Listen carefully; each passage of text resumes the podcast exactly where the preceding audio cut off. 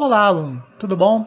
Eu sou o professor Leonardo, da Rede Estadual de Educação do Rio de Janeiro, e esse é o podcast número 1 da disciplina História do segundo bimestre do oitavo ano do ensino fundamental. Nesse podcast, iremos estudar a inserção dos ex-escravos após a abolição.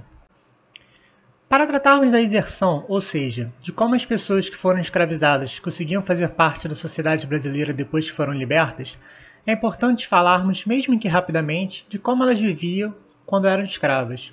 As condições de vida de um escravo eram péssimas: má alimentação, maus tratos físicos e psicológicos, trabalho excessivo. Ou seja, as pessoas escravizadas eram tratadas como peças de trabalho, eram totalmente desumanizadas, não sendo consideradas como gente. A escravidão foi utilizada no Brasil do século XVI até o século XIX.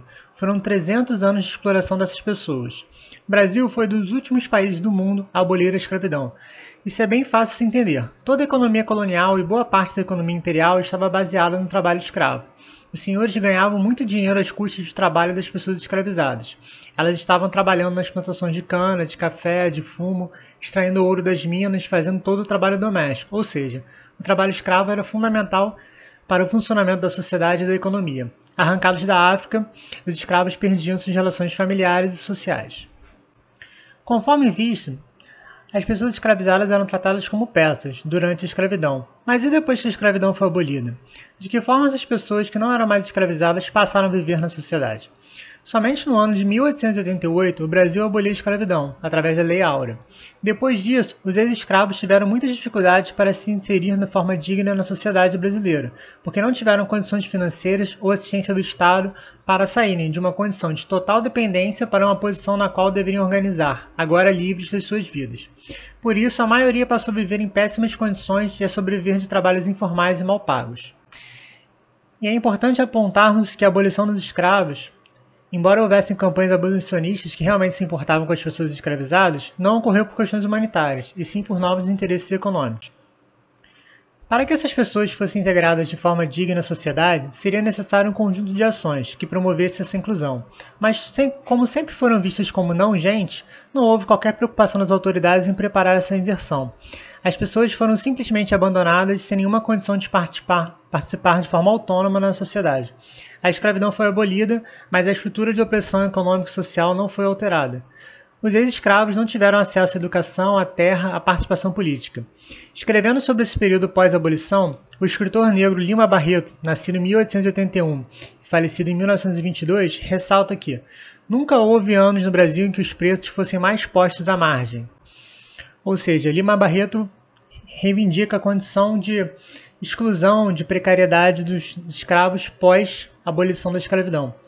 Somando esse descaso, o preconceito racial que tinha raízes dentro e fora do Brasil.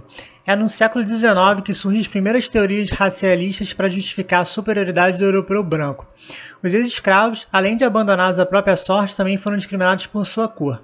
Uniram-se aos trabalhadores empobrecidos e formaram um segmento da população que incomodava, que atrapalhava os novos tempos de progresso republicano.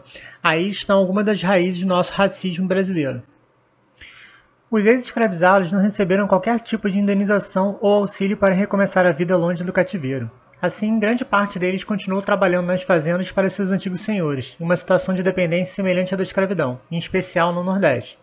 No Vale do Paraíba Fluminense e Paulista, foi muito comum encontrar libertos que estabeleceram regimes de parceria com seus antigos donos, tornaram-se pequenos sitiantes ou ainda tocadores de gado. Muitos ex-escravizados também buscaram trabalho na cidade de São Paulo do Rio de Janeiro. Em São Paulo, a maior parte deles, sem condições de concorrer com os imigrantes que chegavam para trabalhar nas nascentes indústrias, no artesanato e no pequeno comércio, foi obrigado a aceitar os trabalhos mais pesados, de baixa qualificação e mal remunerados, como de carregadores, marmiteiros, engraxates, jornaleiros, transportadores de peixe e parteiros. Os baixos salários mal davam para sobreviver, e por isso era quase impossível essas pessoas ascenderem socialmente. Nesse contexto em que o Estado não se preocupou em criar políticas para inserir os libertos na sociedade, mantendo-os na marginalidade, formou-se um contingente de negros pobres e desocupados, que passaram a viver nas ruas ou em habitações precárias. A exclusão social acontecia ainda por meio do preconceito racial, que se identificou com o estímulo à vinda de imigrantes ao Brasil a fim de embranquecer a população. Bom, chegamos ao fim desse podcast cujo tema foi a inserção dos ex-escravos após a abolição. Esperamos que vocês tenham gostado e se ficaram com alguma dúvida, vocês podem consultar o material escrito, assistir a videoaulas ou procurar a ajuda de sua professora ou professor de história. Um grande abraço e até nosso próximo encontro historiográfico aqui nesse podcast. Até lá!